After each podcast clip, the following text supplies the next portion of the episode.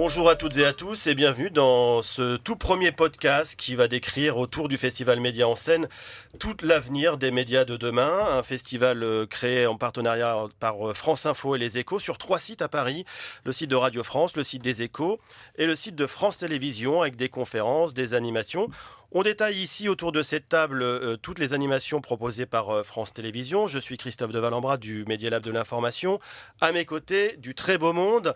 Dans l'ordre ou dans le désordre, Paris Automobile, Nokia, Huawei, Samsung, Intel, Visua.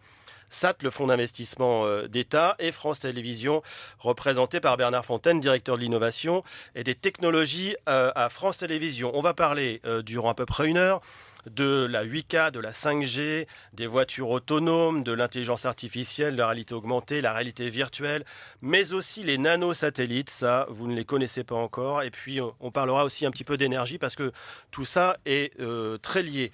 Euh, il y aura, pour commencer et euh, parler de la 8K, autour de cette table, Fabrice Massin, directeur marketing de Samsung. Bonjour Fabrice.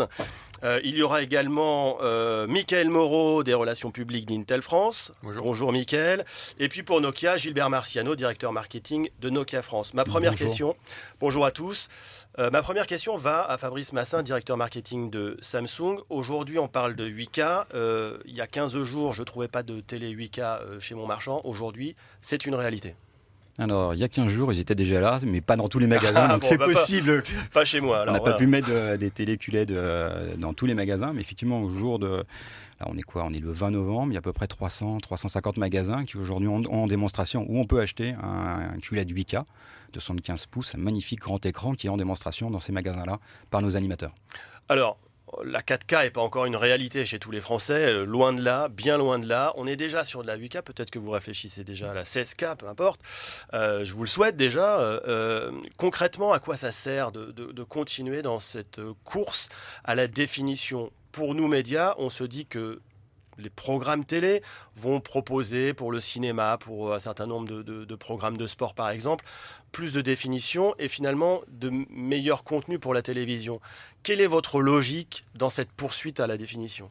Ah, la, la, logique, elle est assez simple, c'est de satisfaire les consommateurs il y a presque 20% des consommateurs aujourd'hui qui achètent des télés, qui achètent des très grandes tailles d'écran. Alors pour nous, les très grandes tailles, ça commence à partir de 65 pouces. Donc ce sont des diagonales de, plus d'un mètre 60. Si ça va jusqu'à 85 pouces, donc ça, c'est des diagonales de 2 mètres 20. Donc vous voyez à peu près les, engins que vous avez en termes d'écran. Et forcément, quand vous avez des très grands écrans, il vous faut des contenus de qualité.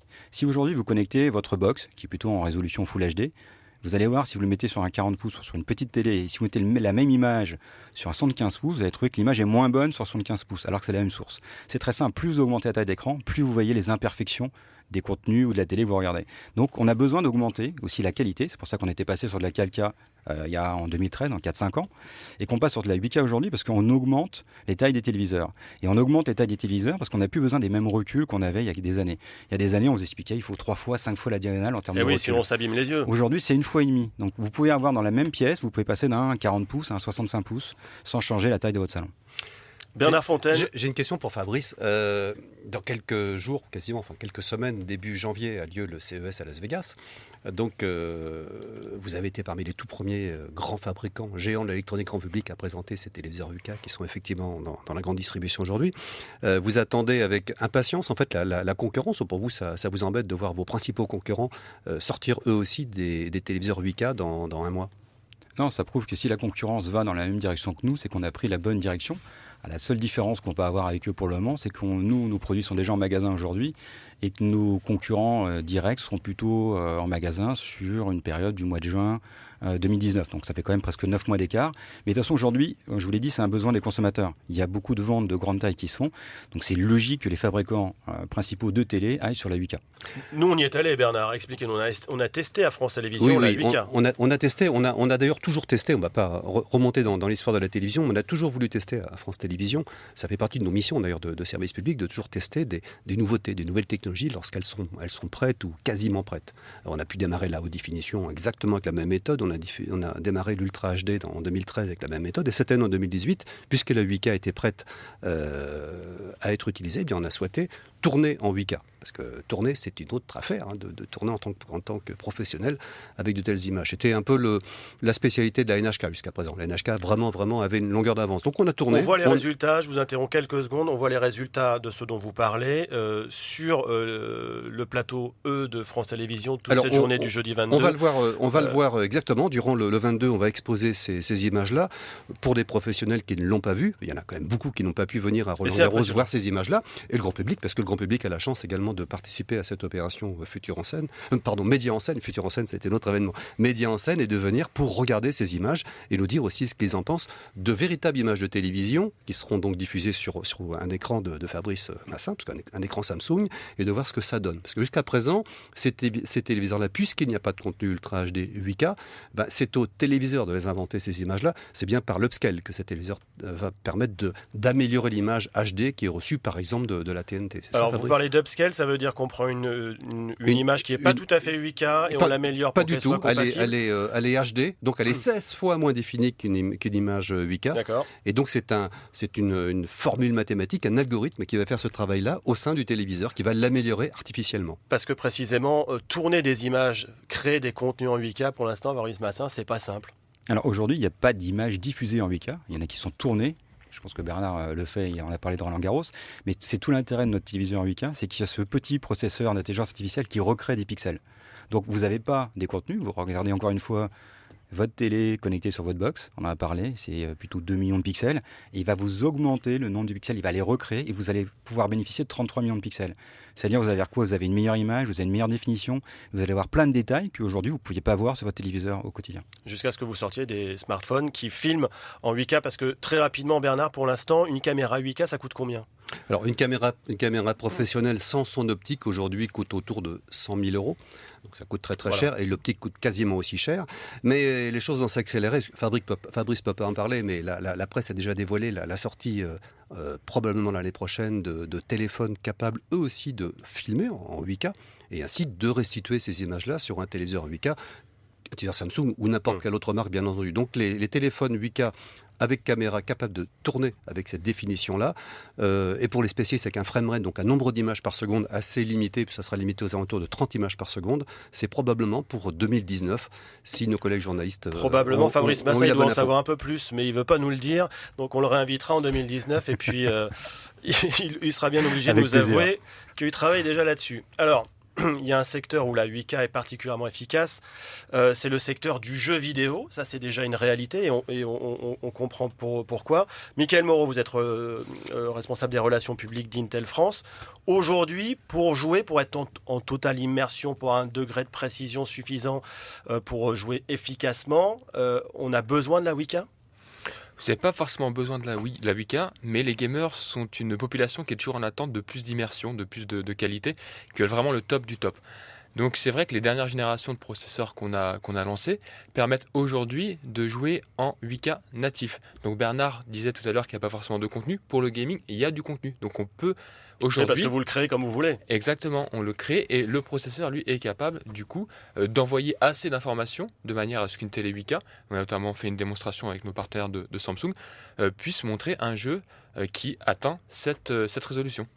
Comment ça fonctionne Parce que j'imagine qu'il faut euh, derrière un, ordinateur ultra performant. Euh, quand on voit le mal qu'on a à télécharger une vidéo HD, sans parler d'une vidéo 4K, alors jouer en direct en 8K, j'imagine que ça demande un sacré euh, matériel. Bah là, c'est vrai qu'on parle vraiment de tout dernier processeur qu'on a lancé. Alors, pour pas le nommer, les initiés connaissent, c'est le 9900K. c'est des, on va rentrer un petit peu dans la technique, mais c'est des processeurs qui ont 8 cœurs, qui sont capables de traiter énormément d'informations en même temps, et qui évidemment permettent de jouer en 4K et en, en 8K.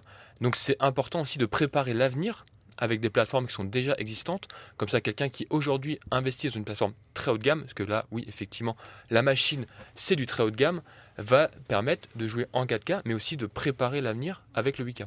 Bernard Fontaine. Alors l'ordinateur, euh, il sera, il, sera présent dans cette expo euh, de Média en scène à nos côtés. C'est un ordinateur euh, assez joli d'ailleurs, parce qu'il a été tuné par, par, par vos équipes, par un sous-traitant. il y a des néons partout, c'est extraordinaire. et cet ordinateur, en fait, un, un ordinateur, comme tout ordinateur, c'est composé comme de deux parties principales le processeur, vous venez de l'évoquer, euh, mais également la carte graphique. Alors la carte graphique, euh, une autre, euh, un autre géant américain qui est Nvidia, un géant américain, de boîte extrêmement, entreprise très très très célèbre en matière de carte graphique, a été associé à cette opération pour délivrer en fait cette capacité de, de cette qualité de résolution destinée aux écrans en 8K. Alors effectivement, il y a plusieurs éléments dans l'ordinateur. il y a la carte graphique, processeur. Le processeur, c'est le cerveau. Donc lui, il va recevoir l'ensemble des informations que la carte graphique va lui transmettre. Donc du coup, c'est important que ce processeur soit capable de traiter cette multitude d'informations qui viennent, ces informations qui viennent de la carte, de la carte graphique. Donc c'est important d'avoir les dernières générations parce que on peut le voir si vous prenez des processeurs qui ont deux ans, aujourd'hui vous n'allez pas pouvoir jouer en 8K parce qu'ils ne seront pas assez performants pour faire, pour faire cela. Mais dans tous les cas, quand on parle de machines haut de gamme, c'est important d'avoir ce qu'on appelle une plateforme équilibrée. Donc il faut un processeur très puissant et des cartes graphiques très puissantes. L'un ne va pas sans l'autre. Si vous n'avez pas les deux, vous ne pourrez pas faire de la 8K. Alors, on, va, avancer. Un, tout dernier point, un tout dernier point, une dernière question. Il n'est pas autour de la table, mais c'est le fabricant de l'OS. Un ordinateur aussi. Il faut un OS. Il ne faut pas, faut pas que du hardware. Il faut un OS. Et bah, peut-être si, Microsoft nous, écoute, à Microsoft également de, mettre, de mettre à niveau le driver, les, drivers nécessaires, parce qu'on a observé, on a quand même pas mal de mal avec les équipes d'Intel à, à, pouvoir faire fonctionner correctement cet ordinateur par absence de drivers euh, permettant de faire fonctionner cette, euh, cette définition 8K, driver touchant la carte graphique, touchant l'OS en tant que tel. Aujourd'hui, la, 4K fonctionne très bien, la 8K est nécessaire de peaufiner tout ça un petit peu aussi du côté Microsoft. En tout cas, pour la télé 8K, c'est-à-dire pour les médias et pour livrer du contenu, il faut évidemment des liaisons ultra rapides. Et là, on arrive au deuxième grand thème de euh, ce podcast qui est la 5G. Et pour en parler tout de suite, on retrouve euh, Gilbert Marciano, le directeur marketing Nokia France. Merci infiniment d'être là. Merci. La 5G, j'aimerais bien tout de suite, en tant que néophyte, que vous, nous, que vous m'expliquiez ce que c'est. Est-ce que c'est une 4G améliorée? Est-ce que c'est complètement un autre système? Euh, Comment ça fonctionne? D'accord. Donc la 5G, à la base, c'est vraiment, effectivement, il y a d'une part une amélioration énorme des performances on parle d'une capacité dix fois supérieure à celle de la 4G. Donc déjà, sur ce point-là, effectivement, la 5G, c'est un petit peu ce qu'on a connu euh, entre le passage du DSL à la fibre, vous voyez. Donc vraiment, cette, impression, on appelle ça aux États-Unis le wireless fiber, c'est-à-dire la, fibre sans fil. Donc ça, c'est un, aspect de la 5G. Mais la 5G, elle va bien au-delà. Elle permet, entre autres, de vraiment de spécialiser euh, les besoins, les adapter au cas d'usage. Par exemple, là, on vient de parler donc d'un cas d'usage qui est de la télévision et l'expérience en 8K, de savoir comment faire pour transporter les 33 millions de pixels qu'on vient d'indiquer en temps réel sur, euh, votre télévision. La 5G a les capacités en termes de, de débit, de rapidité, pour pouvoir s'adapter et offrir la qualité de service qui est très important. C'est pas uniquement, je dirais, le fait de pouvoir atteindre cette vitesse. Aujourd'hui, en 4G, dans des bonnes conditions, on peut atteindre des vitesses euh, raisonnables, mais dès qu'on se retrouve dans une situation, par exemple dans un stade, euh, un peu dans un métro, ce genre de choses, tout de suite les performances vont baisser. Ça garantit la rapidité. Et en fait, l'utilisateur est un peu frustré parce qu'en fait, il n'arrive pas à avoir le même service partout. La 5G, justement, elle arrive aussi avec cette fiabilité. C'est une technologie donc sans fil et qui permet cette mobilité un peu partout, d'avoir vraiment son très haut débit partout, pas uniquement à la maison, mais sur n'importe quel type de média. Donc, il pourrait être sur votre télé. Demain, on a parlé là donc de, des téléphones euh, qui permettront de capturer de la 8K, mais il va falloir aussi les diffuser. Donc ça veut bien dire qu'on sera capable aussi sur son smartphone ou sur euh, sa tablette de pouvoir diffuser des programmes en très très haute qualité. Donc il faut aussi une technologie qui permette de le faire et la 5G le permet. Alors que je comprenne bien quand même, parce que euh, je, voudrais bien qu'on comprenne quelque chose. la 5G, c'est pas simplement qu'on réduit les voitures sur l'autoroute pour en mettre plus, c'est qu'on multiplie les voies. et concrètement, qu'on n'est plus simplement sur des tuyaux euh, on est sur une logique hertzienne. J'ai envie de dire, c'est pas le même matériel que ce qu'on a actuellement. Oui, après, effectivement, il y a des, innovations en termes de, technologie pour adresser au mieux, dirais, les, besoins des utilisateurs avec des technologies euh, qui ont été euh, développées, donc justement de pouvoir pointer les faisceaux de, des antennes 5G vers, vers l'utilisateur et ne pas irradier, je dirais, sur toute la cellule pendant, euh, je dirais, de façon tous azimuts, en essayant de récupérer le, signal. Là, vraiment, le signal est dirigé. Et en faisant ça, on gagne en efficacité et on arrive à des débits qui sont euh, énormes, donc dix fois plus, mais aussi, on a aussi une caractéristique de la 5G, c'est la rapidité, le temps de réponse. Et ça, c'est un, un, point clé de la 5G. Entre autres, on parlait tout à l'heure donc de, de jeux en ligne, donc tout ce qui est e-sport et ce genre de choses. Nous, notre volonté avec la 5G, c'est d'offrir finalement la même qualité d'expérience que vous avez aujourd'hui avec votre PlayStation connecté à la fibre en mobilité. N'importe où, finalement, vous pourrez avec votre terminal pouvoir vous connecter à la 5G et avoir les mêmes qualités en termes de graphisme, en termes de, de, conditions de jeu, et en plus d'insérer, et on, va, je pense, le développer un peu plus, un peu plus tard, vous allez le développer, tous ces nouveaux mécanismes autour de la réalité virtuelle. On va, et la on va en parler tout à l'heure. Concrètement, ça va plus vite et le débit est garanti par rapport à, la 4G. On est capable Alors, de le aujourd'hui, aujourd'hui, à cette expo euh, Média en scène euh, à France Télévisions euh, sont, sont, exposés à nos visiteurs et à, tous nos visiteurs c'est une de, de vos antennes, une antenne 5G destinée à être visible en milieu urbain, dans le décor, euh, dans le décor et dans le mobilier urbain. C'est une toute petite antenne. Mhm. Alors, elle a une particularité, cette antenne, c'est qu'elle fonctionne à une fréquence millimétrique, donc des ondes extrêmement courtes, euh, puisqu'elle fonctionne à 20, entre 26 et 28 gigas. Alors, est-ce que vous pouvez nous expliquer un petit peu ce que sera notre, notre univers euh, télécom dans 7 ans, dans 8 ans, dans 10 ans, dans, dans, dans les villes? Ce qui est prévu bon, sur la 5G, mais ce n'est pas forcément à, si long terme, puisqu'on est déjà en, expérimentation dans des pilotes dans différentes villes en France, c'est une couverture, je dirais, un peu équivalente à celle que vous avez en 4G avec des fréquences aux alentours de 3,5 GHz. Donc, euh, qui vont réutiliser les mêmes sites et les mêmes antennes que celles qu'on utilise en 4G, des petites adaptations. Et euh, ensuite, il y a ce qu'on appelle effectivement celle que vous allez euh, montrer, qui va servir plutôt justement là où on a besoin vraiment beaucoup de capacité, par exemple à la maison. Typiquement pour justement pour, permettre ces programmes MUCA et donc on utilise cette technologie millimétrique qui a l'avantage d'offrir beaucoup plus de bandes passantes. Alors, on a, on a également exposé un, équipement qui, sera, qui fera peut-être également partie de notre paysage, cette fois-ci, mais plus urbain, mais domestique. Ce sont ces petits appareils, ces petits, euh, ces petits hubs, euh, qui permettent, eux également, de diffuser localement euh, de, de, mhm. la 5G à la maison. Donc, aujourd'hui, vous nous avez vous présentez aujourd'hui à cette expo ce, petit appareil, ce petit hub, signé Nokia, en l'occurrence. Alors, à quoi ça servira, ces, ces petits, ces petits répéteurs, c'est ça? Je dirais que c'est, on les appelle des passerelles, des gateways. Des gateways, oui. Et en fait, elles sont déjà utilisées euh, pour le déploiement commercial qui, ont lieu en ce moment aux États-Unis. Donc euh, chez Verizon, Verizon euh, AT&T, T-Mobile, genre d'opérateurs. L'idée, c'est ce qu'on appelle le modèle Fixed Wireless Access. C'est vraiment l'aspect accès à la maison. Et ce qu'on se dit, c'est que finalement, au départ, les gens n'auront pas forcément tous des mobiles 5G il va falloir du temps. Euh, quelques, voilà, déjà, il y a les premiers protos qui arrivent maintenant.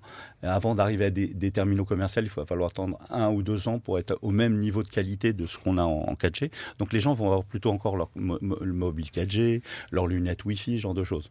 Mais donc l'idée là, c'est d'utiliser ce qu'on appelle une passerelle pour faire un petit peu l'agrégation de tous les trafics de la maison et donc, il y aura le besoin, par exemple, de la télévision, donc par exemple en 4K ou 8K. Médias, bien sûr. Il y aura les besoins d'Internet, il y aura le besoin de toutes les tablettes de, de tous les membres de la famille, de tous les mobiles, et tout ça sur cette gateway qui, va, elle, par contre, va concentrer donc tout ce trafic Wi-Fi, 4G, tout ça va passer dans cette, dans cette passerelle, et tout va être transporté sur la 5G, parce que la 5G, justement, elle va offrir ce gros tuyau et ces temps de réponse très rapides qui vont permettre plein de nouveaux usages, entre autres tout ce qui est autour du gaming. Donc, en clair, euh, cette, euh, ces, ces petites gateways vont recevoir le, signal 5G diffusé par, euh, par, un, opérateur de service à, l'extérieur.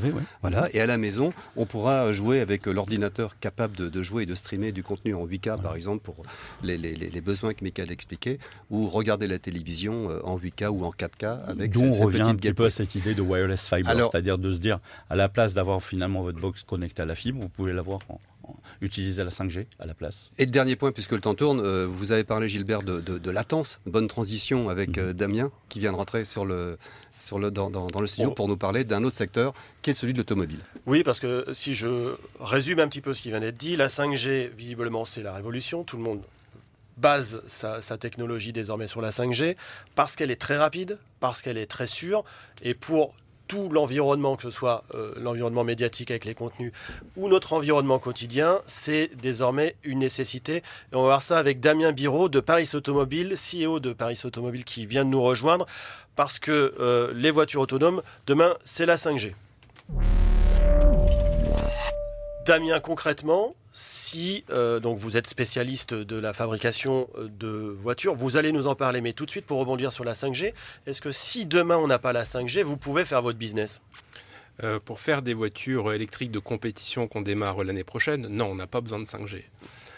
par contre, si on veut permettre aux promoteurs, les gens qui organisent des compétitions de voitures électriques, d'offrir des offres complémentaires comme le live streaming par exemple, là oui, il nous faudra de la 5G. Parce que concrètement, vous avez, vous présentez euh, aujourd'hui à, Média en scène à, France Télévisions deux voitures, carrément, vous nous les avez apportées, elles sont magnifiques.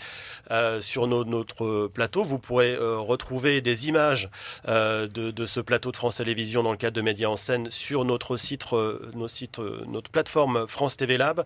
Damien, vous avez deux voitures. Il y en a une, c'est une voiture de course qui est bardée de télémètres qui permet de la localiser partout où elle se trouve, la vitesse, la position, etc et une autre voiture qui est une voiture autonome dans laquelle l'intelligence artificielle et puis nous, médias, nous allons produire euh, des contenus.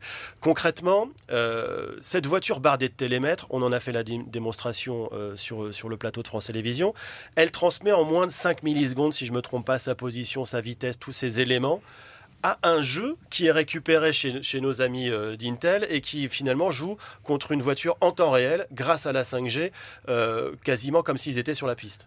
Alors nous, on a préparé la voiture pour que ça, ça soit possible, effectivement, euh, avec ces chiffres de performance. Pour autant, les prochaines étapes, ça sera effectivement de commencer à organiser des compétitions, euh, roder, on va dire, le business automobile en lui-même et de travailler main dans la main avec des éditeurs de jeux vidéo qui permettront de faire du réel qui match avec le virtuel. Mais ça, on n'y est pas encore tout à fait. Mais très bien, parlons de l'avenir, on est là pour ça. C'est les médias de demain, un média en scène. Donc euh, très bien, ayons un peu d'avance, ça, ça, ça nous coûte rien. On a compris pour le jeu tout à fait l'intérêt que ça peut représenter, tout ça. En ce qui concerne véritablement les médias, euh, la 5G dans vos voitures que vous développez aujourd'hui, un magnifique cabriolet sur le, sur le plateau de France Télévisions. Euh, nous, on va pouvoir, nous médias, envoyer des contenus grâce à la 5G. Ça veut dire de la vidéo, ça veut dire euh, de l'image, ça veut dire euh, de la, de la radio, ça veut dire qu'on va peut-être travailler dans nos voitures. Comment vous voyez ça, la voiture de demain et les médias qui seront adressés à cette voiture? Alors, je peux vous parler avec un peu de précision sur ce que sera le, le court terme dans la voiture connectée de compétition, où là, nous, on va essayer de proposer aux promoteurs les outils qui permettent de faire du live streaming et donc euh, euh, ce qu'on appelle les teams ou les sponsors permettent euh, de diffuser des vidéos en temps réel, des caméras 360 et de switcher d'une voiture à l'autre. Donc ça c'est très intéressant. Après en ce qui concerne la voiture de Monsieur Tout le Monde dans le futur, à notre, de, de notre point de vue c'est un petit peu plus vague dans la mesure où tout le monde investit énormément dans le véhicule autonome. Je pense que là on parle clairement du véhicule autonome parce que quand on lâche le volant on a plus l'attention qui est fixée sur les écrans. Absolument. Et là, en l'occurrence, euh, pour ma part, je ne sais pas exactement ce qui va se dessiner entre des gens qui sont spécialisés dans la donnée comme Google et qui veulent aller sur le véhicule autonome ou des constructeurs automobiles historiques qui veulent intégrer euh, la fonction de véhicule autonome. Donc nous, on a un petit constructeur. On fait le pari que certains acteurs seront capables de proposer le service autonome, euh, on va dire très efficace, à des petits constructeurs comme nous, comme un équipementier, entre guillemets, en, fournissant à la fois le hardware, le software, le cloud, pour que nos véhicules euh, puissent être autonomes, entre guillemets. Euh, et, donc, euh, dans ce cadre-là, aujourd'hui, vous avez différents niveaux de véhicules autonomes. Vous avez le simple agent qui va vous aider à, faire le parking, ou alors vous allez avoir un véhicule entièrement autonome, plutôt utilitaire, entre guillemets. Nous, on est un fabricant de petits véhicules loisirs. Donc, on fait le pari qu'il y aura toujours des gens qui voudront reprendre le volant à un moment avec nos véhicules à nous. Alors Damien, il y a, une centaine d'années à peu près, l'automobile arrivait. Euh, à l'époque, on appelait ça des carrossiers. Il y avait énormément de carrossiers, notamment chez nous en France, euh, des, initiatives qui étaient issues de, de l'histoire du transport. Donc tout un tas de carrossiers qui fabriquaient des voitures sur mesure. Donc on voit, maintenant on appelle ça une start-up. Donc aujourd'hui vous êtes clairement vous une start-up, vous êtes déjà qualifié par la presse de, de Tesla à la française. Euh, donc moi je voulais savoir comment un jour, un matin, vous êtes réveillé en disant je vais devenir constructeur automobile je lance une start-up de l'automobile. Alors, je vous avoue, Avec, avec tous les artifices autour qu'on vient d'évoquer, notamment la capacité à utiliser de la 5G au, au sein de vos véhicules. Euh, bien évidemment, euh, nous, on a plutôt démarré sur le diagnostic de l'énergie embarquée. C'est-à-dire que ça fait longtemps qu'on pense que la batterie est un gros défi euh, pour euh, le véhicule électrique et on a décidé de travailler sur les systèmes d'énergie embarquée euh, pour essayer d'optimiser le prix de revient, la masse embarquée, etc., etc. Et de fil en aiguille, on s'est rendu compte que si on voulait travailler sur l'énergie embarquée, il fallait aussi travailler sur le dessin global de la voiture. Et c'est vraiment de fil en aiguille qu'on a lancé le projet Paris il y a cela 5 ans. La puissance d'une voiture Paris de compétition? Alors, la voiture Paris de compétition fait deux fois 185 kW, un moteur sur l'avant, un moteur sur l'arrière, donc on a quatre euh, roues motrices. Euh, stricto sensu, c'est comme si on avait 500 chevaux.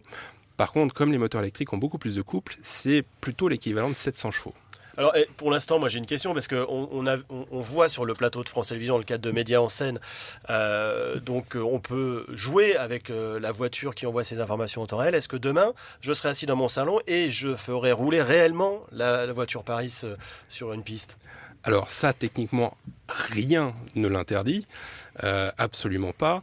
Aujourd'hui, nous, ce sur quoi on se voit bien travailler, c'est effectivement le live gaming, c'est-à-dire que dans votre salon, vous jouiez à la PlayStation et puis que quelqu'un euh, sur un circuit vous voit euh, en temps réel sur des HoloLens ou sur une, une projection tête haute du pare-brise. Maintenant, absolument rien n'interdit de piloter depuis son salon la voiture, mais je pense que la notion de danger étant moindre, il risque d'y avoir beaucoup plus de casse. Juste une dernière question, on parle des, médias de, de demain aussi dans ce podcast. Est-ce que euh, vous prévoyez déjà que euh, votre voiture sera plus ou moins autonome. On l'a vu, il y a une part d'autonomie, etc. Mais commandée à la voix, est-ce que c'est quelque chose qui, est, qui vous semble incontournable? Les assistants vocaux, euh, les commandes à la voix Alors clairement, nous, on n'est pas, on est trop petits pour travailler sur ces sujets-là. Par contre, on a des partenaires qui travaillent très activement euh, là-dedans, qui sont référencés chez les grands constructeurs.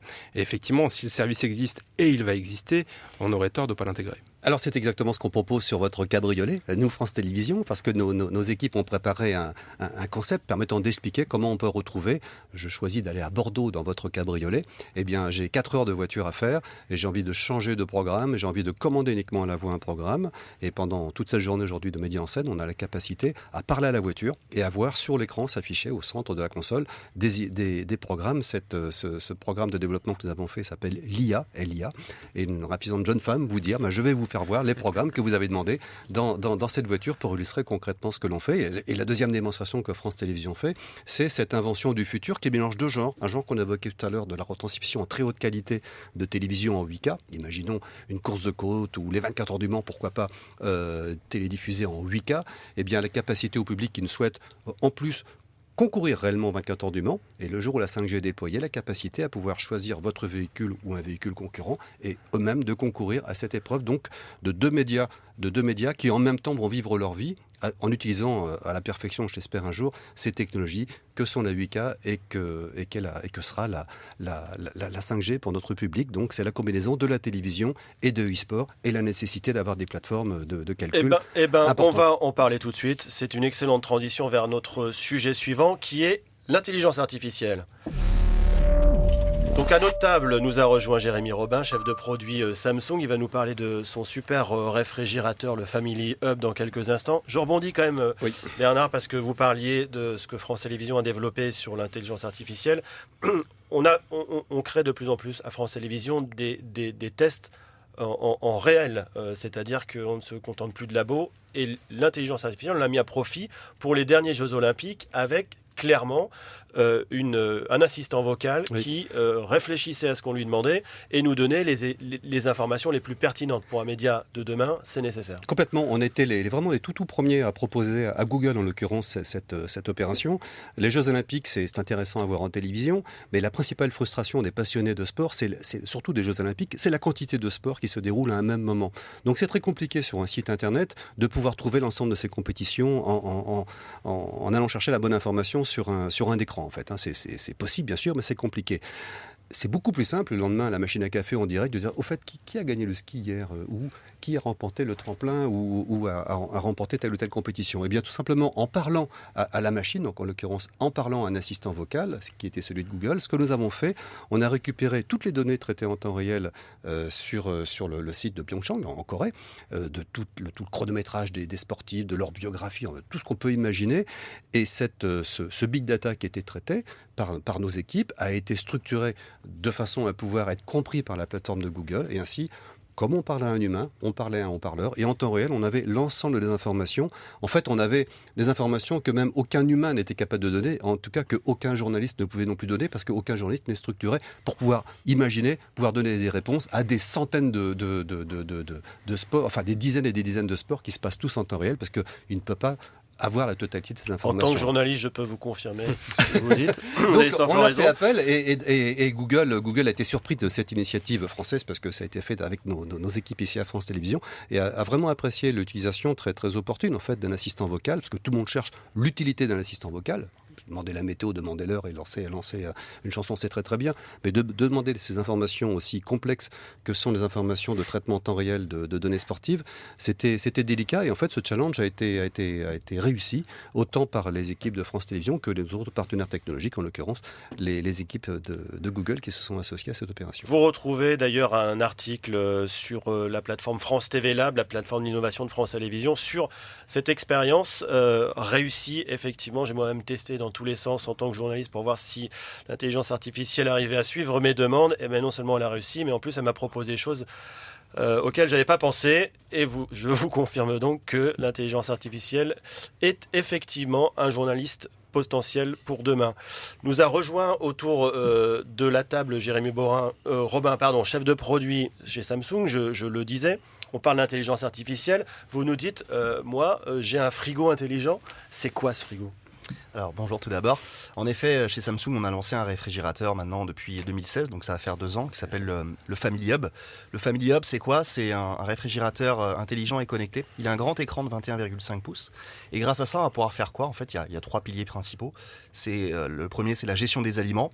Donc on va pouvoir voir ce qu'on a à l'intérieur de son réfrigérateur directement à travers l'écran du, Family Hub ou alors directement aussi à travers son smartphone. Donc je fais mes courses, je peux savoir ce qui me reste dans mon réfrigérateur et c'est aussi euh, un moyen de lutter contre le gaspillage. Il peut nous proposer des recettes par rapport à ce qu'on a, à ce qui nous reste dans notre réfrigérateur ou alors sur nos préférences alimentaires. Euh, la deuxième chose, c'est euh, avec ce réfrigérateur, on peut aussi euh, mieux communiquer en famille. Donc on peut s'envoyer des messages, on peut s'envoyer des mémos, on a des calendriers partagés, donc on va plus oublier d'aller emmener le, rejeton au judo, au rugby ou je ne sais autre. Et le dernier point, c'est le divertissement. En effet, aujourd'hui, on a de plus en plus des cuisines ouvertes qui deviennent vraiment des lieux de vie. donc à travers le Family Hub, on peut faire donc du screen mirroring. Donc on peut envoyer le contenu de son écran de télévision directement sur l'écran de son Family Hub. On peut le faire également à travers son téléphone. Euh, on peut écouter de la musique, on peut écouter la radio, on peut faire des tas de choses.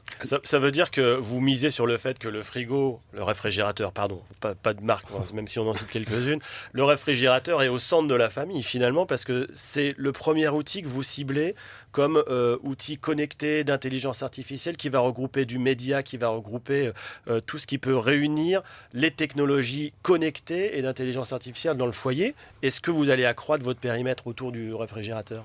Oui, tout à fait. Alors, tout d'abord, pourquoi le réfrigérateur? Parce qu'en effet, une famille moyenne de 4 personnes, c'est on ouvre le frigo entre 50, 60, 70 fois par jour. Donc, c'est vraiment le, produit devant lequel on passe toute la journée. Donc, aujourd'hui, on a lancé ce produit-là euh, avec les, trois piliers dont je vous ai expliqué. Mais bien évidemment, on va l'étendre. Ce Family Hub se veut aussi être un hub pour piloter tous les outils de la maison. Donc, déjà aujourd'hui, à travers le Family Hub, on va pouvoir lancer son aspirateur robot. On va pouvoir voir où en est notre machine à laver, le cycle. Euh, est-ce que le four a terminé de chauffer et euh, on va continuer à développer bien évidemment ces usages, pas seulement avec des produits Samsung, bien évidemment, avec euh, les, autres produits des autres marques, et on va le développer avec de l'intelligence artificielle dès 2019. Il fait pas la cuisine encore le. Il ne fait pas encore la cuisine. Bon, faudra y venir parce que c'est quand même euh, une priorité. Alors, nous a rejoint par téléphone Stéphane Curtelin, directeur marketing de Huawei, Bernard Fontaine de France Télévisions. Huawei, c'est alors, Huawei est, un industriel chinois euh, et euh, en France, euh, Stéphane Curtelin s'occupe de, la destinée business et marketing de, de, cet industriel. Donc, Stéphane, vous êtes en ligne? Oui, tout à fait. Bien, merci, euh, merci de, de vous associer à cette, à cette émission et à ce podcast. Euh, ce qu'on aimerait savoir concernant Huawei, euh, les équipements qui aujourd'hui sont déjà dotés d'intelligence artificielle, si j'ai bien compris, ces équipements-là sont de, de nature. Vous avez d'abord, euh, vous aussi, un, un hub, un switch qui est 4G aujourd'hui, bah, qui est d'ailleurs présent à cette, à cette opération Média en scène sur le stand de France Télévisions. Donc cet équipement permet lui aussi de doter d'un assistant vocal permettant de, bah, de poser des questions. Je crois que c'est l'assistant vocal d'Amazon que vous avez retenu. Oui, c'est ça. Mais alors, c'est euh, dans la continuité de, de la stratégie de, de Huawei qui, a- qui est en train de passer du smartphone au smart home. Euh, ce que l'on a mis dans la main des consommateurs, on souhaiterait maintenant le proposer dans la maison des consommateurs. Oui. Donc, on a mis de l'intelligence artificielle dans nos téléphones et euh, on introduit maintenant de l'intelligence artificielle dans des produits pour la maison. Et en effet, ce, ce routeur 4G enceinte intelligente euh, euh, est symbole de cette euh, évolution et de, proposer plus de possibilités à la maison également autour de l'intelligence artificielle. C'est-à-dire que, et comme vous l'avez dit, on s'associe avec Amazon pour la partie assistant vocal. C'est aussi un routeur 4G qui va permettre de brancher jusqu'à 32 appareils. Alors pourquoi pas le, réfrigérateur? Pourquoi pas des ampoules pour gérer aussi sa, la lumière ambiante et bien sûr des téléphones. Donc, donc en clair, euh, en clair pour, euh, pour, pour nos auditeurs, euh, je n'ai pas de box à la maison, je mets ce, ce routeur 4G euh, Huawei donc à, la maison, ce, ce même routeur, je présume qu'on met une carte SIM à l'intérieur. Exactement. Voilà, on met une carte SIM euh, dedans et ce, ce routeur va lui en Wi-Fi connecter l'ensemble des devices, un réfrigérateur, un ordinateur, euh, un casque, un casque VR euh, par exemple, et l'ensemble de ces équipements vont pouvoir utiliser ce, cette, ce, ce hub en fait, Ce relais. ce, ce relais, tout à fait, ce relais à la maison. Alors. L'intelligence artificielle, j'ai- vu euh, récemment, à, à l'occasion d'un salon, une de vos, de vos divisions euh, qui fabrique du composant électronique. Et des- ces composants électroniques sont dits par euh, iSilicon, qui est une de vos, de vos filiales, euh, qui est spécialisée dans, dans le composant. Et iSilicon nous disait euh, savoir intégrer au sein d'un composant euh, de l'intelligence artificielle. Alors, est-ce que ce sont, ce sont des propos purement marketing ou est-ce réellement la réalité? Aujourd'hui, on sait intégrer des processus de deep learning, par exemple, au sein d'un composant. Oui, tout à fait. C'est ce qui existe, euh, d'ores et déjà sur le nouveau téléphone avec le Kirin 980, qui est donc un processeur maison fait par iSilicon et qui intègre de l'intelligence artificielle directement. Et ça permet notamment, euh, parfois, pour ceux qui pourraient être réticents à tout ce qui est cloud service ou, euh, de, dire où est-ce que mes données partent, eh bien de stocker et d'interpréter les données directement sur le téléphone sans avoir à, le lier à, une architecture qui part dans les nuages, dans le cloud, justement. Et euh, ça veut dire que autour de la photographie, autour euh, pour le stockage de ces photos, de ces moments forts, par exemple, l'intelligence artificielle va aider à reconnaître euh, des scènes et à classer ces photos. Ça évite de se dire tiens mes photographies partent n'importe où dans, le cloud. Ça va aider aussi sur les applications de, traduction. J'imagine une situation un peu extrême, mais ça peut arriver de façon plus proche. Dans le métro à Tokyo ou dans le métro à Shenzhen et vous avez besoin de traduire des directions, bah, même si vous n'avez pas de réseau, parce que tout est euh, onboardé, enfin euh, Mhm. embarqué sur le téléphone, sur le processeur.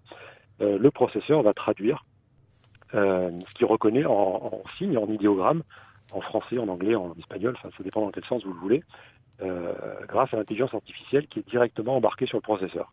Alors, on aura, on aura sur, euh, sur l'exposition Média en scène, euh, je crois, la, la présence d'un- téléphone, qui est votre dernier euh, téléphone que vous avez présenté il y a quelques, quelques jours à la presse, qui est le Med 20. Alors, lui-même est équipé d'intelligence artificielle et je crois qu'on aura la, la primeur de, de, de, de pouvoir tester une des applications qui, je crois, n'est pas encore sur le store aujourd'hui, mais qui est capable de, de faire, en fait, un peu de la photogrammétrie, ça nous amènera vers notre prochain invité. On est capable de, de, de- de filmer un objet en 3D, de faire le tour de cet objet en simple et d'avoir une reproduction en 3D euh, directement et facilement avec un, un simple téléphone. Exactement. Alors ça, c'est assez fantastique. Ça peut paraître un peu gadget, mais pour l'avoir utilisé le week-end dernier et l'avoir montré à ma fille, euh, qui est petite encore, euh, c'est assez euh, bluffant. En tout cas, d'un coup, euh, pour un père, vous passez de statut de simple père à magicien, où vous prenez Ah, un. peluche. C'est pour toi ça. J'en veux un tout de Une suite. peluche. vous, vous prenez une peluche et vous la modélisez en la Ouais. filmant justement euh, euh, en 3D. Euh, et ensuite, euh, ça devient un objet de réalité augmentée dans votre téléphone, c'est-à-dire que vous lui faites euh, faire euh, des, vous intégrez euh, cette peluche dans différentes scènes, euh, vous vous amusez à, à faire du, du, de- de- de- du montage virtuel en réalité augmentée, soit en live, soit euh, sur des petits films. Alors il y a, des, mouvements qui sont prédéfinis, mais vous pouvez en faire d'autres. C'est assez, assez magique. Eh ben écoutez, on compte sur vous pour partager cette technologie qu'on passe tous pour des génies auprès de nos petites filles. Merci infiniment euh, Stéphane Curtelin. Je rebondis sur ce que vous venez de dire pour euh, enchaîner sur notre prochaine grande page euh, ce- ces démonstrations, ces animations que France Télévisions propose dans le cadre du festival Média en scène en partenariat France Info et Les Échos. Il y a beaucoup beaucoup d'animations sur la réalité augmentée et la réalité virtuelle. On en parle tout de suite autour de cette table. Et on en parle notamment avec euh, Sylvain Orduro de Visua qui nous a rejoint. Euh, Aujourd'hui, euh, la réalité augmentée, il y avait des chiffres qui couraient en disant euh, cette année 2018, on va avoir sur nos smartphones probablement un milliard de contenus de réalité augmentée qui vont être créés. Vous, vous avez de, très intéressants projets qui ont vu le jour de réalité augmentée pour recréer finalement des images du passé ou des images qui nous permettent de voir la réalité comme jamais on- on l'a vu. Expliquez-nous en deux mots les principaux projets que vous venez de développer. Oui, alors en fait, on a différents verticaux aujourd'hui. Euh, Ça peut être euh, du médical pour que le chirurgien le radiologue puissent euh, converger et discuter sur, le, sur un cas clinique, par exemple, voir la même chose, le même niveau de détail. Pour les musées ou la partie muséographique, mais aussi la partie recherche, pour étudier l'intérieur d'une momie ou, d'un objet pour voir s'il a eu des réfactions avant d'intervenir pour une restauration, par exemple. Mais euh, bon, on a aussi, euh, ça peut être le sport, ça peut être le, le retail. Vous voulez voir un sac Vuitton qui vaut une certaine somme, bah, vous aimeriez bien voir les- tous les niveaux de détail de couture, de cuir, euh, de la soie. Et euh, donc en fait, à chaque fois, c'est beaucoup de calculs. Donc euh, ça touche tout ce qu'on vient d'évoquer tout à l'heure. Donc euh, il faut une modélisation. Donc vous avez deux possibilités, soit la photogrammétrie, c'est-à-dire vous partez d'images réelles et l'ordinateur va reconstruire euh, l'objet en 3D, ou euh, vous utilisez des logiciels de design, donc de, de dessin technique, hein, et vous allez recréer du, réel. Concrètement, qu'est-ce que vous, parlez de l'univers médical là? Aujourd'hui, la réalité augmentée, alors ça fait partie de notre quotidien, n'importe quel mot croisé nous donne les, les, euh, résultats en réalité augmentée. Tout le monde euh, maintenant a assimilé euh, tout cela, mais on, va vers des choses qu'on ne pouvait pas faire avant grâce à la réalité augmentée. Dans l'univers médical, par exemple, ça révolutionne complètement les préparations des opérations les plus, les plus fines. Tout à fait. Par exemple, aujourd'hui, euh, il vous faut cinq logiciels différents pour préparer une intervention chirurgicale. Donc la première, ça va être de lire les examens qui viennent de radiologie, souvent de, donc de CT scan, ce qu'on appelle les scanners médicaux, d'IRM, euh, toute machine volumétrique euh, à rayon X ou électromagnétique. Donc il faut récupérer ce fichier, il faut savoir le lire. Donc c'est déjà un premier logiciel. Ensuite, il faut convertir ce, euh, ce format de fichier en un autre format. Donc on est dans un univers de qu'on appelle de voxels, donc de petits volumes éléments, en, polygones, comme dans le jeu vidéo aujourd'hui, c'est surtout des polygones qui sont utilisés, donc des, états de surface. Et ensuite, comme ce fichier est très gros, bah, il faut le décimer, c'est-à-dire le réduire pour que l'ordinateur local du médecin puisse encaisser une telle charge. Et enfin, il y a la planification chirurgicale et la, la chirurgie guidée. Donc ces cinq logiciels, c'est très compliqué et vous pouvez prendre cinq heures des fois juste pour préparer un examen. Non mais dites-nous en un mot, qu'est-ce qui se passe ensuite? Ça veut dire que le médecin, il, il chose des lunettes de réalité augmentée, un- une tablette euh, de réalité augmentée ou, ou- quel que soit l'outil, et il visualise l'intérieur du cœur.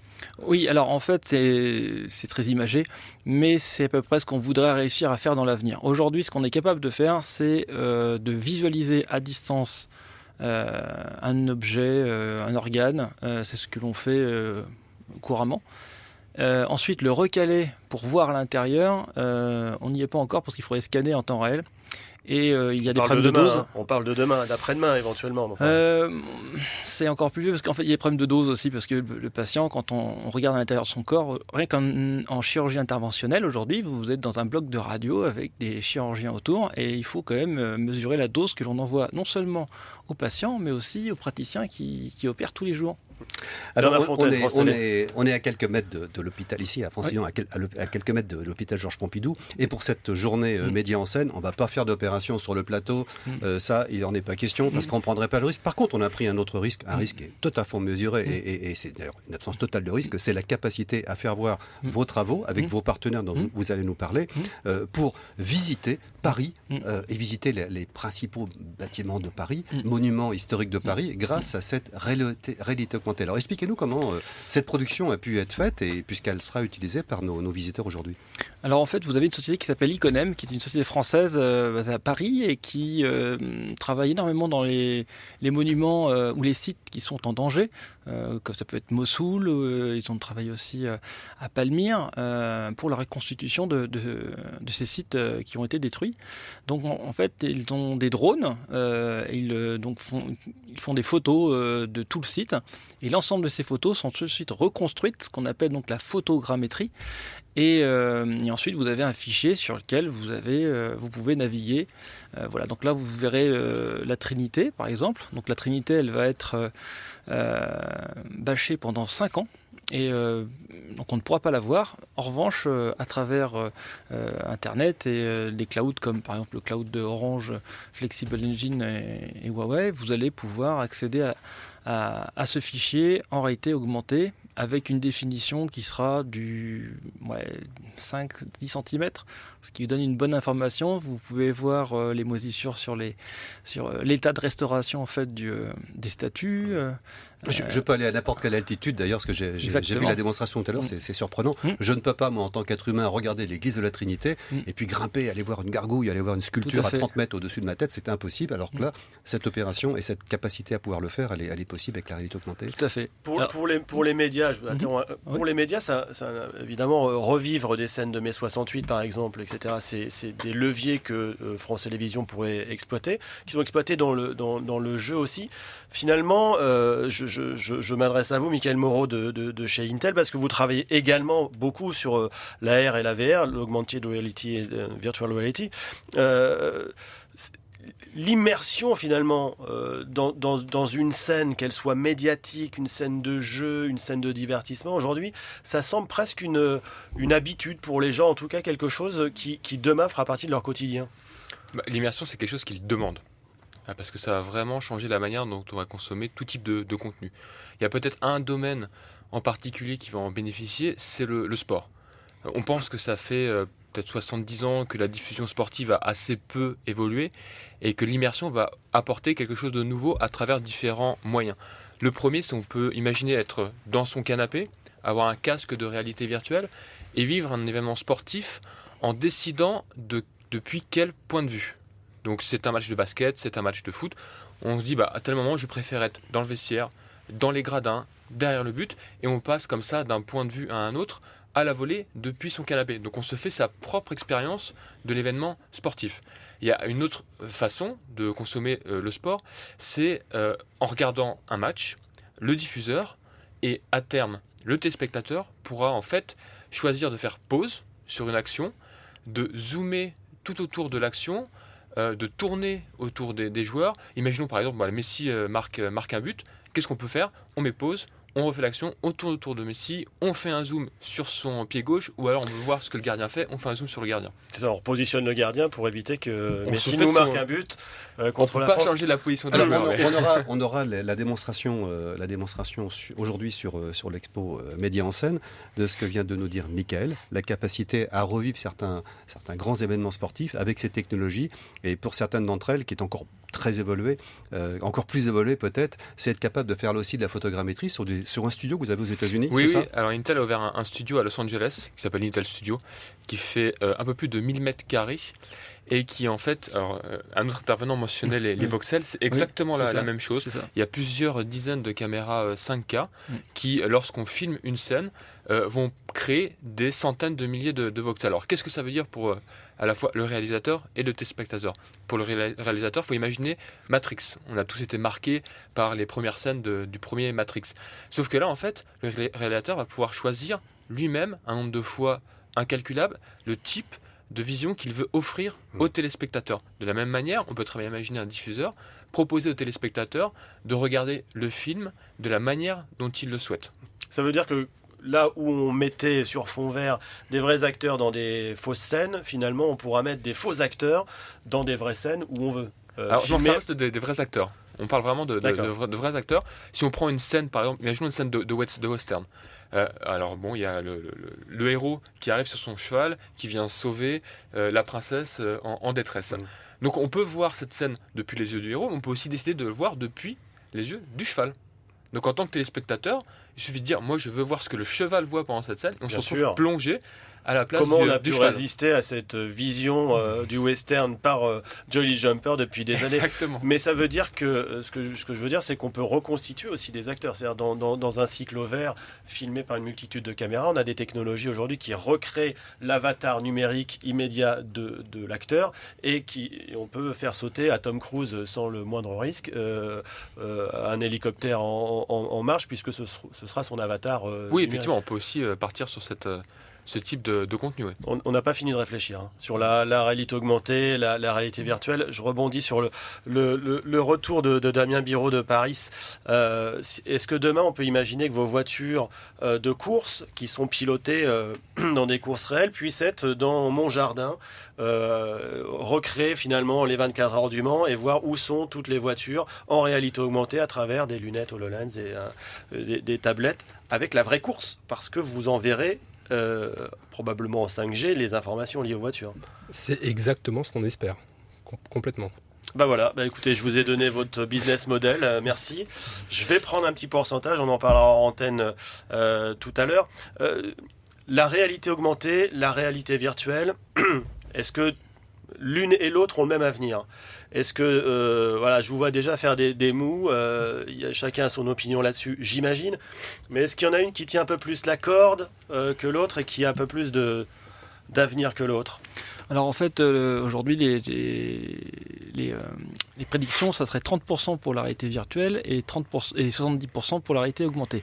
En fait, ça vient du simple fait que chez tous les humains, on n'est pas tous égaux et 30% d'entre nous ne, ne, supportent pas la vision euh, stéréoscopique. Déjà au cinéma, il y a beaucoup de gens qui ne supportent pas la, de porter des lunettes. Euh, leur cerveau ne fait pas la, la, carte de profondeur qui leur donne euh, ce relief.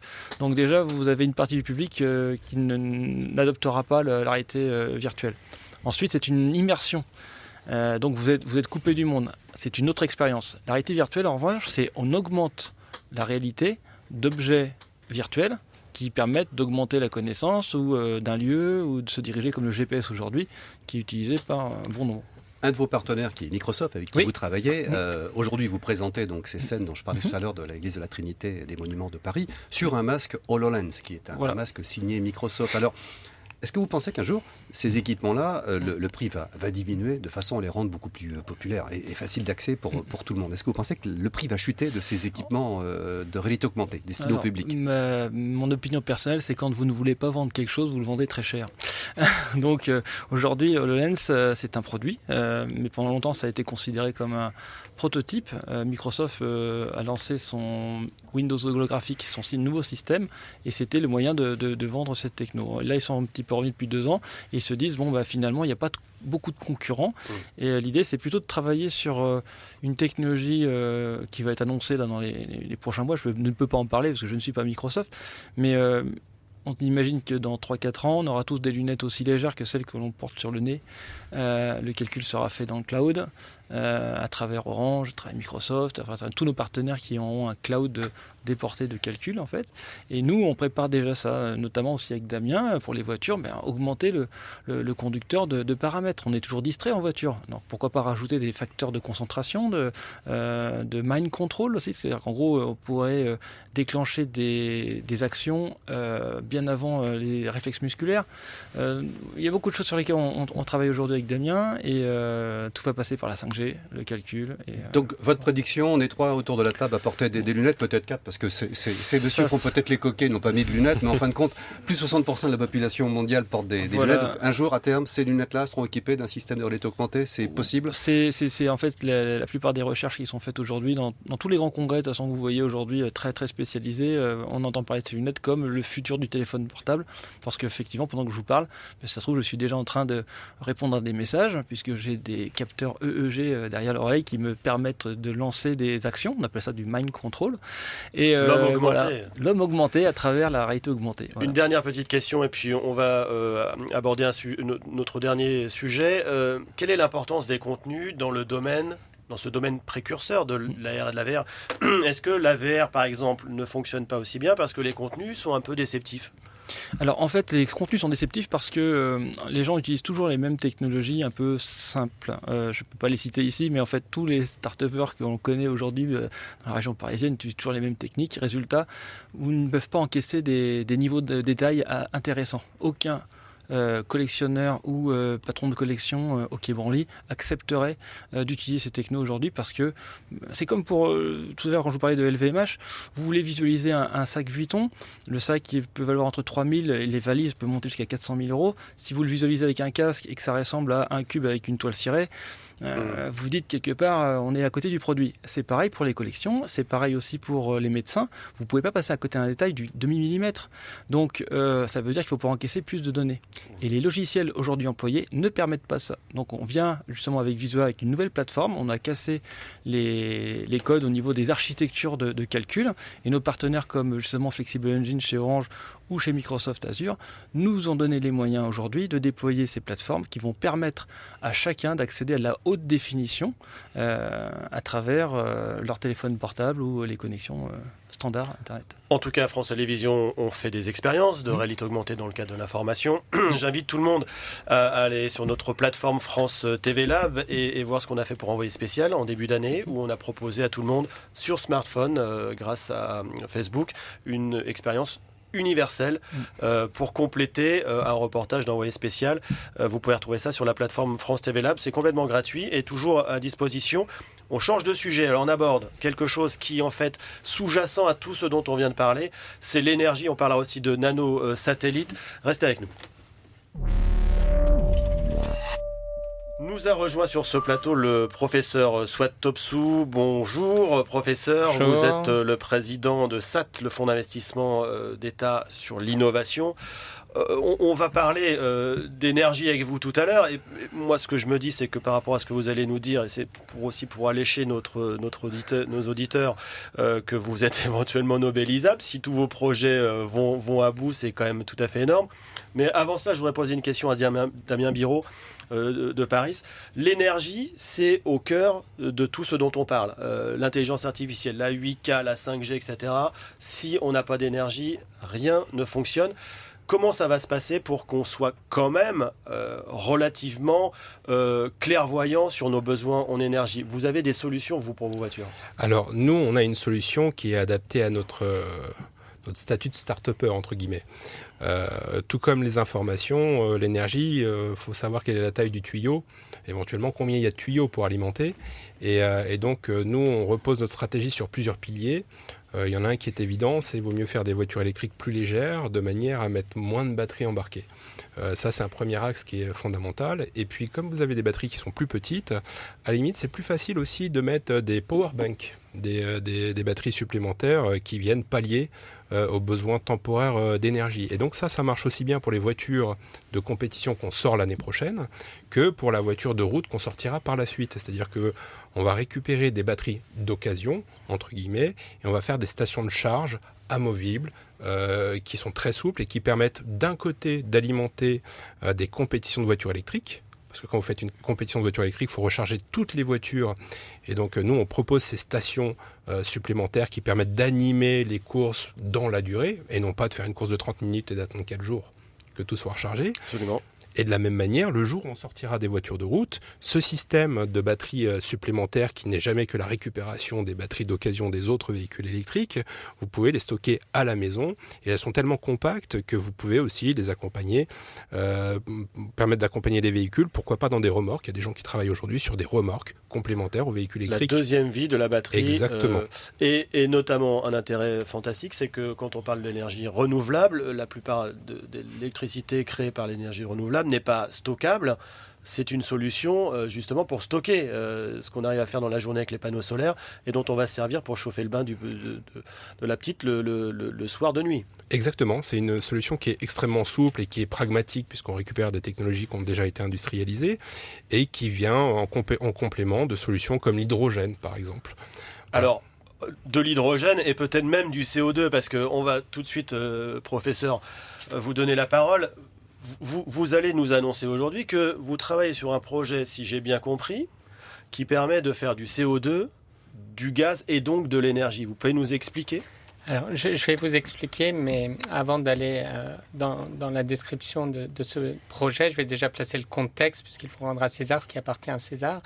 Euh, nous, notre rôle, donc ce que c'est que la SAT, alors, c'est très intéressant parce que depuis le début de l'émission, on voit comment les technologies évoluent très très rapidement. Avec Bernard, ça fait quelques années qu'on travaille ensemble. On, voit vraiment à quelle vitesse ça avance. Et, à vrai dire, jamais les technologies dans l'histoire de l'humanité n'ont avancé à un rythme si effréné. juste euh, se rappeler quand même que l'iPhone 3, le premier, c'est 29 juin 2007. 11 ans seulement. En 11 ans, vous voyez, les, GAFA, ces géants américains, ont complètement bouleversé la façon dont on vit aujourd'hui et c'est pas fini. Vous avez parlé des technologies transhumanistes euh, qui, que les sociétés en biotechnologie travaillent pour euh, que l'homme ait dépassé les capacités du corps humain. Donc tout ça fait que euh, globalement, on vit une rupture en termes de, civilisation et dans laquelle la technologie devient quasiment une religion. Bernard va me poser la question, et la France dans tout ça, justement Alors, et la France, euh, cher professeur, dans tout ça, on est en retard ou nous sommes en avance Non, justement. Alors, euh, euh, malgré la richesse, la, la, France est vraiment une terre d'innovation, malgré la richesse de nos laboratoires en, en, chercheurs talentueux qui travaillent sur des technologies de rupture, comme je vais en présenter quelques-unes là juste après. Euh, malgré tout cela, on n'a toujours pas de Google français ou d'Amazon français. Et, pourquoi? Pourquoi? Parce que culturellement, il y a une barrière entre euh, le monde académique et la recherche. Et c'est là où les SAT, donc, qui sont des sociétés privées, interviennent. La, France, euh, l'État a fait un pari de confier à 14 sociétés privées, qu'on appelle les SAT, de détecter ces technologies et ces chercheurs et d'aider ces chercheurs innovateurs à euh, transférer euh, et à créer les futurs euh, géants français de, l'avenir. Donc on parle toujours de la fuite des cerveaux, mais on essaie de se défendre et on se défend plutôt pas mal. Et on se défend très bien, ouais. Alors, l'énergie Alors vous, professeur, vous êtes physicien, parce que vous êtes professeur de, physique à la base, donc on ne vous en raconte pas. Hein. Vous n'allez pas écouter des discours marketing qui vont vous faire les éloges de telle ou telle technologie. Vous êtes un physicien, vous êtes quelqu'un de très rationnel, et un jour, un de vos confrères également physiciens vous a appelé. Il vous a dit quoi à propos de son invention ou de sa découverte sur le, sur le carbone et ce que l'on pouvait faire du carbone Alors, Hormis euh, sa diabolisation. L'approche, c'est et si le CO2 finalement devenait la prochaine euh, source euh, d'énergie renouvelable. Alors ça peut paraître fou. Alors en, pleine crise des gilets jaunes, ce que vous dites va être écouté par beaucoup de monde. oh ben, J'imagine que même hors crise, si le CO2 devient une source d'énergie, tout le monde va, il va quand même falloir que les gilets, les, gilets, jaunes tiennent un, certain bout de temps quand même, parce que c'est quand même pas pour demain, bien qu'on y travaille. Mais globalement, le CO2 qui est un des fléaux de de, notre système économique aujourd'hui euh, peut devenir euh, une source d'énergie. Comment? Bah, En le recyclant. La, seule problématique, c'est que toutes les technologies qui ont essayé aujourd'hui de recycler le CO2 consomment plus d'énergie qu'elles n'en produisent. Donc, c'est euh, des technologies qui sont inefficientes. C'est une problématique de l'hydrogène aussi on va dire un savant fou, on va l'appeler Marc Robert, qui interviendra dans le cadre. Il, il sera présent euh, dans, quelques heures sur notre, sur notre, voilà, notre exposition. A eu l'idée fou euh, d'utiliser euh, une molécule que nous avons dans notre corps humain, de l'associer au CO2 et très naturellement, la lumière du soleil transforme ce CO2 en gaz, en méthane. Et le méthane, c'est ce que vous utilisez pour vous chauffer à la maison, qui se retransforme en CO2. Voilà. Donc, d'un seul coup, le CO2 qui, était un problème peut devenir euh, une source d'énergie euh, inépuisable. Alors, je, reprends votre idée parce que c'est important quand même pour les gens qui nous écoutent. Je prends du CO2 d'un côté, ce, qui sort de la voiture, ce qui sort euh, des usines, etc., et qui nous pollue. Je prends euh, cette fameuse molécule présente naturellement dans le corps humain, je mets le tout au soleil fer, et j'ai du gaz méthane qui me permet de me chauffer, qui me permet euh, de faire fonctionner, euh, euh, qui, qui me donne de l'énergie. C'est aussi simple que ça. C'est alors. C'est aussi simple que ça si on reste euh, à, notre, à notre niveau. Après, si on va évidemment dans la recherche, le professeur Marc Robert vous expliquera exactement comment ça fonctionne, mais le principe est celui-là. Mais le méthane, une fois que vous l'avez utilisé chez vous pour vous chauffer, redevient du CO2. Et donc, on- L'énergie universelle, Voilà, donc contra- contrairement par exemple, la plupart des technologies, on dit d'énergie renouvelable aujourd'hui, essayent de diminuer l'émission carbone. En fait, on invente de nouvelles technologies pour émettre moins de carbone. Celle-ci est en rupture parce qu'elle utilise le CO2 pour générer de l'énergie. Voilà. et cette fameuse Donc c'est molécule une qu'on a énergie dans le- renouvelable Alors, dépolluante. Cette molécule qu'on a dans le, le corps, on, on- on la trouve où? On la fabrique Ah, comment? ça- On l'apporte Alors, où c'est- il nous a répondu tout à l'heure parce qu'il n'a pas pu venir. Il était en Suède aujourd'hui, ce, ce chercheur. Alors, pour info, il m'en a dit deux mots. Il nous en dira beaucoup plus euh, lors de, lors de l'exposition. Cette molécule est tout simplement un, un produit qui, justement, n'est pas une terre rare, contrairement à- aux, aux terres qui permettent de fabriquer, euh, je pense au lithium, par exemple, permettant de fabriquer des, voitures, des moteurs, des, pardon, des batteries électriques. C'est du fer. Je vais pas dire du fer tout simple, hein, mais c'est. Alors, pourquoi dans le corps humain? Parce que cette molécule a été isolée un peu par hasard, comme toutes les grandes découvertes, dans le sang.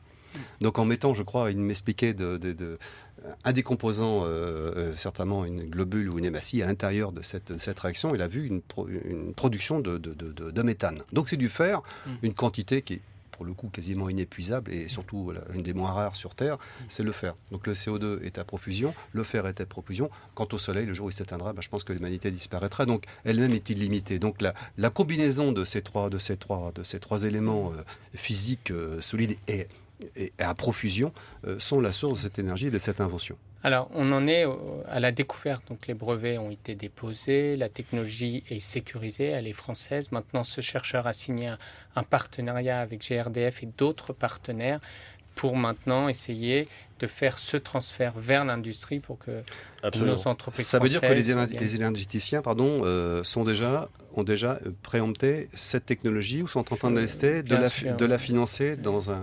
Vous savez, tout ce qui touche l'énergie est, stratégique. Donc, euh, vous, êtes, vous avez tous ces acteurs qui sont à l'affût. Et là, on est, on est euh, vraiment au démarrage d'une rupture en termes de, de production d'énergie. Donc, évidemment, de, tous les acteurs, bien au-delà de la France, se sont déjà positionnés. Il y a eu un article dans la revue Nature qui a été publié et qui suscite aujourd'hui un intérêt mondial. Donc aujourd'hui, un magazine un- de un- référence euh, Mm. sci- scientifique. Donc on en est aux prémices, mais euh, on peut se revoir dans quelques fonctionne. années pour fêter votre prix Nobel.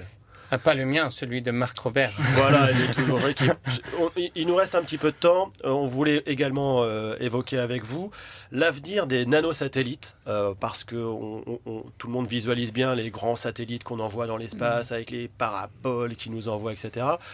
Vous, vous nous dites, bah, nous, on travaille sur des microsatellites, grands comme bah, les vaguement des boîtes de chaussures, qu'on enverrait par dizaines euh, dans l'espace, qui parleraient entre eux et qui permettraient, grosso modo, de créer un nouveau réseau de communication universel, planétaire et même spatial. Comment ça fonctionne? Alors, c'est pour ça, au départ, je vous disais, il faut rendre à César ce qui appartient à César. Moi, je ne suis qu'un facilitateur hein, dans cette histoire. Les, génies sont ceux qui créent et ceux qui euh, portent sur leur marché leur- leurs inventions. Et donc là, en particulier, c'est un jeune euh, chercheur qui s'appelle David Henry qui euh, a eu une idée, c'est de dire, au lieu d'envoyer des gros satellites qui soit fonctionnent en position géostationnaire ou font le tour à une vitesse, tour de la Terre à une vitesse bien définie, on pourrait envoyer plein de microsatellites. Jusque-là, l'innovation était déjà connue. Le- leur innovation, c'est de dire je vais y ajouter un petit propulseur électrique. Pourquoi?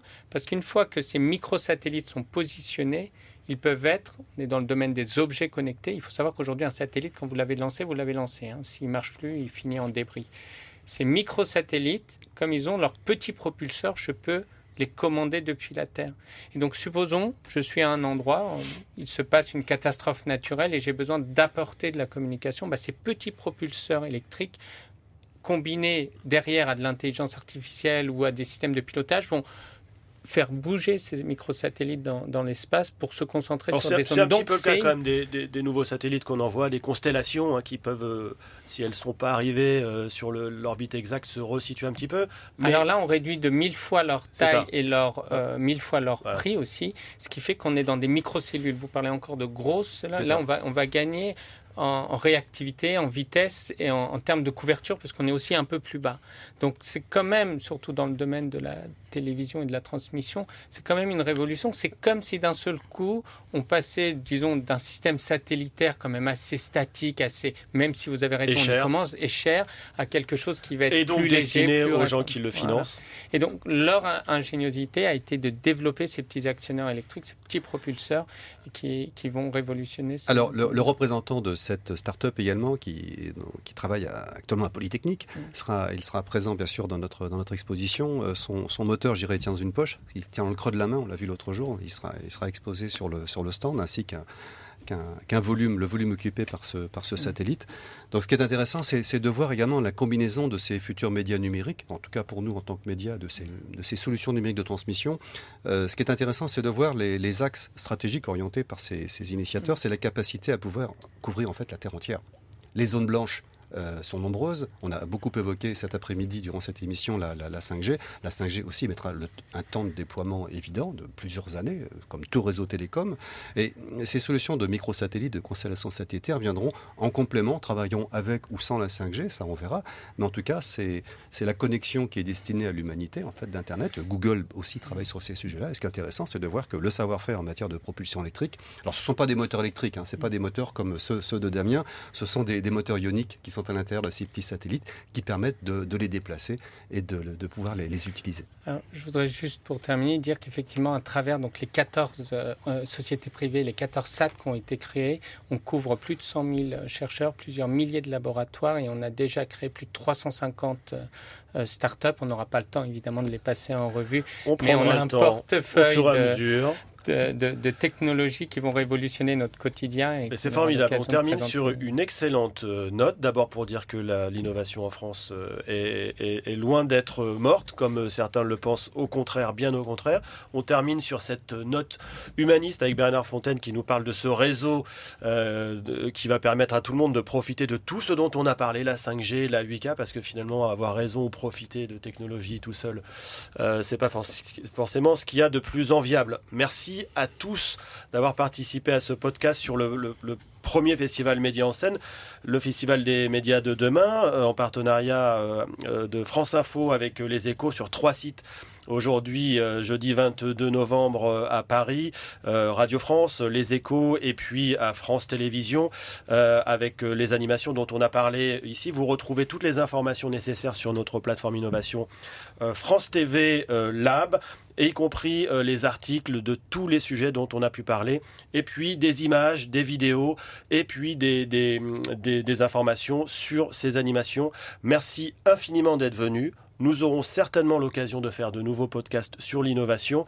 Je vous remercie. Bernard Fontaine. Dernier point, rendez-vous sur France Info, parce que vous tous, aujourd'hui, nous faisons de la radio, allez filmer, donc on peut également voir, mais ne manquez pas sur France Info en direct, dans la journée, suivez bien notre antenne, parce que chacun d'entre vous, on pourra voir vos différentes démonstrations sur notre, sur notre plateau, sur l'antenne de France Info. Absolument, toute jusqu'au créneau de la nuit de France Info. Merci à toutes et à tous et à très bientôt.